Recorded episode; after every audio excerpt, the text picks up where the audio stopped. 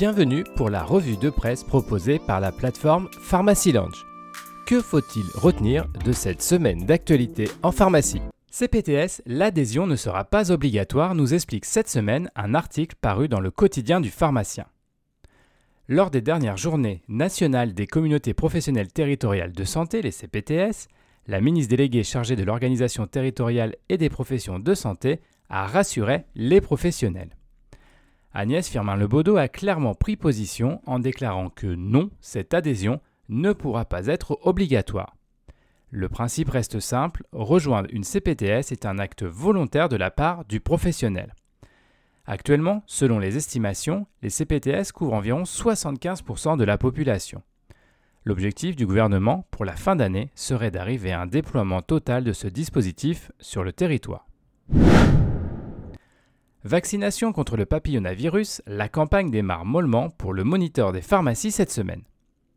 Le quotidien reprend les propos de la directrice de l'ARS Île-de-France qui estime que l'objectif d'une couverture à 30% est encore bien loin d'être atteinte.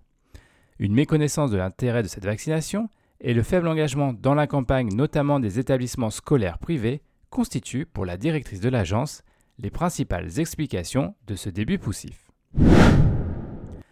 La revue Pharma nous rapporte cette semaine les moyens de lutte de l'assurance maladie contre les différentes formes de fraude. Dans l'article Facturation fictive, déclaration frauduleuse, trafic de médicaments, la fraude dans le viseur de la CNAM, vous découvrirez les actions menées et les résultats de la stratégie adoptée par l'assurance maladie. Côté pharmacie, l'une des pistes fortement mises en avant est la e-prescription. Le scan d'un code barre pour accéder à la prescription d'un patient serait un moyen efficace pour lutter contre les fausses ordonnances et le trafic de médicaments. L'Ordre des pharmaciens revient sur l'application carte vitale expérimentée dans 8 départements. Vous apprendrez dans cette communication que la fameuse carte verte et jaune que nous avons tous va probablement disparaître dans les années à venir. Elle sera alors dématérialisée dans une application dédiée. Les assurés sociaux de ces 8 départements tests peuvent d'ores et déjà basculer sur ce nouveau service et créer leur compte.